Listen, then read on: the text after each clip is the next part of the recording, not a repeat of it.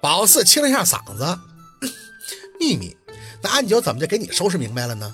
小六蔫了，他基本靠揍，那飞毛腿，我是让着他，你知道吧？好男哪能跟女斗啊？你又打不过陆大哥，四姐，你把你会腻乎人那劲儿教教安九呗，让他腻乎腻乎我。滚一边去！宝四趴在阳台栏杆上，目光远眺，这东西只可意会，不可言传。再说，就你那性格，就够腻乎的了。安九要是再惯你病，你不得上听啊？听字，宝四故意的加的重音，这是他们那边的土话，和要上天的意思差不多。小六开始呵呵的笑个不停。嘿嘿嘿，四姐，我真的很想回去，我想你了。宝四沉了口气，知道小六想回，但是安九那边考虑的就比较多，他怕他一回来目标太大，他这又怀孕了，一旦因为他出点岔头，他是实在担不起这个责任。所以宝四打电话，他回来陪自己，他咬死了不回。说白了，也是为了宝四，总是会想到和安九出生入死的机会。不管是在邪教，还是医院，甚至对付毛师，安九那直爽大气都是宝四欣赏的。因为宝四的事儿，他折了那么多条蜈蚣，但愣是没啥怨言，无所谓的，就像只崴了几回脚。宝四心里特别清楚，要不是陆佩把他们俩莫名的牵扯到一起，兴许人家呢还在四处潇洒，不会落到这步田地。想帮他，但现在却是无能为力。白婆子那双头蛇，宝四稍微了解了一点，安九那虫根本就比不了。况且那婆子有道行，各方面都远超安九之上，甚至曾经那个他要干白婆子的话，都得打着精神。因为他既会明的又懂暗的，这种玩黑白路子的，谁碰到都头疼。目前呢，宝四唯一能做的就是让安九把时间抻长，且等到孩子出生，待阴阳平衡恢复的话，一定会比他以前多阳少阴的悟性要强。到时候再接安九到身边，不灭了这白婆子，心口总像是卡了根鱼刺儿，随时随地的想要恶喉。聊了一会儿以后，安九接过小六的手机，就着孩子的事儿开心的道谢以后，说到了重点。哎，上头老母就这么和你兵器前喽？啊，算是缓和了吧。冷静下来的安九自然要帮宝四分析。哎，我觉得事情没哪个那么简单。那鬼婆子嘞？鬼爷有日子没见了。上头老母喜欢孩子，那不是假的。但是看法这东西不是说靠孩子能化解的，你多加小心哦。宝四嗯了一声，嗯。放心吧，我在陆二身边不会有事儿的。安九在那头也笑笑。啊，对了，哎，啥时候预产期哦？明年六月吧，八月初怀的。医生说在六月前后。宝四微笑的应道：“安九，有些缘分还真是说不清。六月前后就是春夏之交，农历的四月末，我就是在这个时节出生的。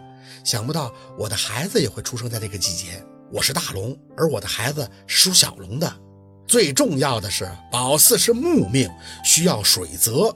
陆佩的名字就是润的，又是在水里怀孕，太极玉灵，这一切倒真像是冥冥中注定的。安九笑意轻轻，所以喽，你总说没得后悔。现在看来，选择是对头的。宝四提了提气，我师傅曾说呀，我得也是陆佩，失也是陆佩。他虽说的对，但顺序却是反的。我是失也陆佩，得也陆佩。孩子就是陆佩给他的呀，感情充盈也是陆佩给的，人生都是先舍再得，苦到底了才能回甘呀。聊到最后，宝四就故意去轻松的开口：“安九，还有你呀，你跟我弟弟的缘分也是天注定的，咱们家的人都是数字儿啊，你还正好比他大三岁。”安九忍不住的发出笑音，可是笑着笑着又有些酸楚：“宝妹儿，你就这么一个弟弟。”现在还得在我身边回不去，你舅妈那边肯定会生我气吧？而且就算这件事解决完了，将来我也不能，这要怎么和小六的父母说嘞？这倒真是个事儿。宝四吐出口气，嗨，我舅妈很开明的，最重要的是你们，放心，真到那时候还有我呢，我会见机行事的。啊，安九只能答应了一声。哎，还好小六是个能打主意的姐姐。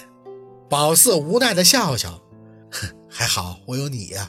安九，你不需要再躲多久了，等我的孩子一出生就好了。相信我，一切问题都不再是问题的。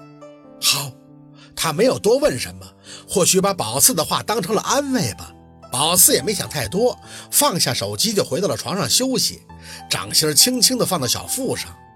宝宝啊，你们要快点出来呀，妈妈还有好多事儿要做呀。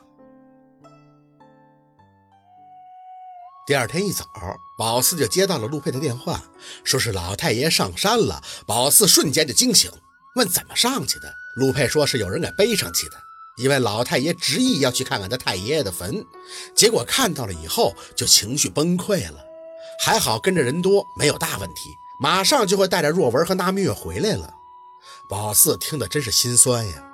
戎马一生经历生死的老人家，却在他那个未曾谋面的太爷爷坟前泣不成声。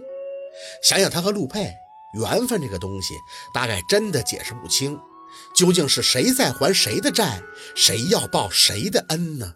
宝四的感触好像是越来越多了。当天晚上，若文和那明月就被接了过来。两个人几乎是穿了压箱底儿的衣服，尤其是若文站在院里的那一刻，西服革履的，宝四差点没敢认。说句农村的土话，就是带劲儿。四宝，若文一看宝四就动容的红了眼，急促的几步走到他身前，根本就不打量房子，一双眼睛完完全全的在宝四的身上，然后看眼他的肚子。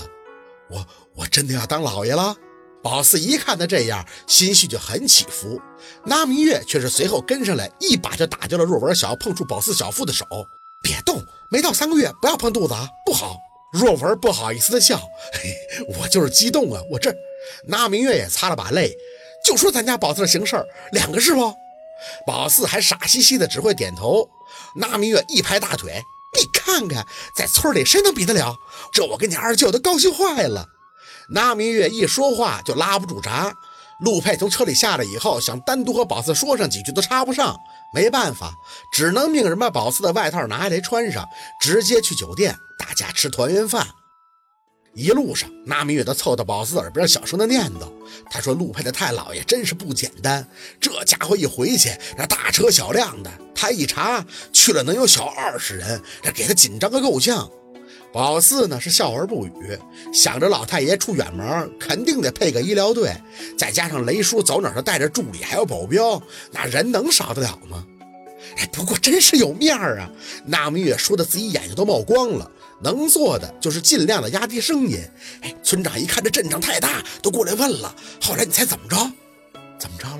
后来不知道这老太爷的一个随从跟村长说了啥，咱们村长就哆嗦了。早上上坟台陪着来着。小路这太老爷到底多大的官啊？宝四摇头，看了一眼正在陪老太爷聊天的若文，低声的回道：“那不重要，重要的老太爷人很好，待我很好。”对对对对对。那明月点头，哎呦，这老爷子真好。听说就是腿脚有点风湿毛病，打仗落下的，其他都没大问题。上哪能看出一百多岁了呀？还是你婆婆的爷爷？这家伙说是你婆婆大哥，我都信。好，今天的故事就到这里，感谢您的收听。喜欢听白好故事，更加精彩。